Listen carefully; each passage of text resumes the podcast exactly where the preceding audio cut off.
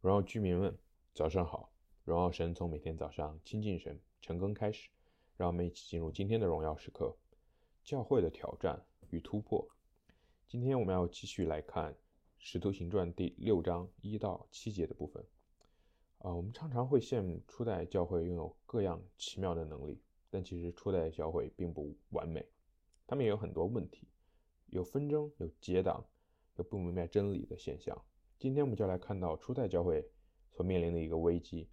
第一节这里写，那时门徒增多，有说希腊话的犹太人向希伯来人抱怨，因为在天天的供给上忽略了他们的寡妇。这其实是很直接的抱怨，但其实也是很能理解的事情。如果你仔细看，其实抱怨的人并不是这些直接被忽视的寡妇，而是他们同族替他们发声的人。这些人。也并不是为自己，而是看到有需要去替他们发声。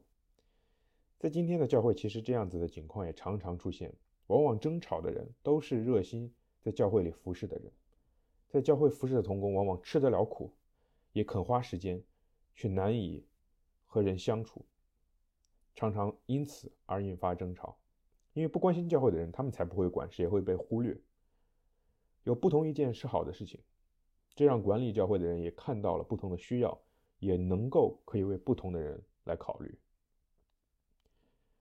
那个时候的初代教会的领袖们并没有回避这样子的一个现象，相反，他们当下就要来解决这样子一个问题。他们要怎么样解决这一个问题呢？首先，他们要解释一件事情，就是他们没有办法来直接做这件事情。他们给出了一些他们的理由，因为他们在宣教这件事情上。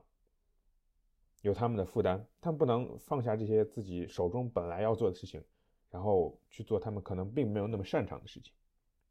其次，他们就给出了解决的方向，就是让我们来选出合适做这些事情的人来。所以他们选了七个圣灵充满、大有信心的人，他们可以能够替他们来分担管理教会一切日常运行的事物。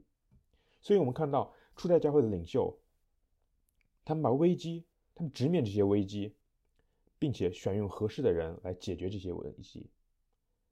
如果我们看管理饭食这些事情，其实当时的人都要选信心充满、充满信心，而且有圣灵的能力的人。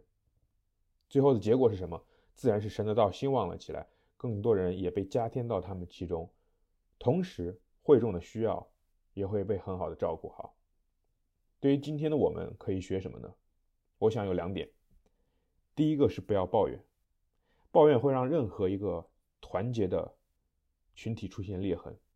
抱怨不是不反馈问题，这中间的差别其实是态度和动机。虽然说的东西是一样的，但是达到的效果却是千差万别。其次就是直面问题，不管是教会的领袖也好，是同工也好，是会众也好，要直面我们所发生的问题，并且抱着一个要解决它的心。任何人都不能回避这些问题，因为掩盖、回避问题，到以后他会用更严重的方式出现，那个时候再解决就会更难。感谢主，教会的领袖们都很谦卑，愿意相信教会的弟兄姊妹，他们可以选出合适的人，可以选择合适的方向，做合适的决定，能够让教会的弟兄姐妹们的需要都被照顾到。感谢主，神的道也在这样子的啊氛围中可以被兴旺。我们一起来祷告，亲爱的主，我们谢谢你给我们今天的信息，让我们看到了教会的增长和教会的挑战。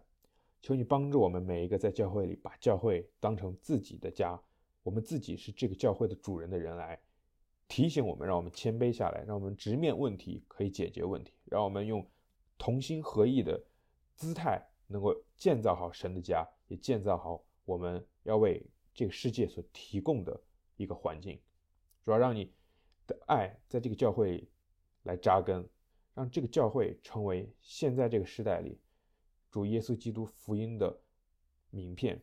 耶稣，我们谢谢你，我们奉耶稣名祷告，阿门。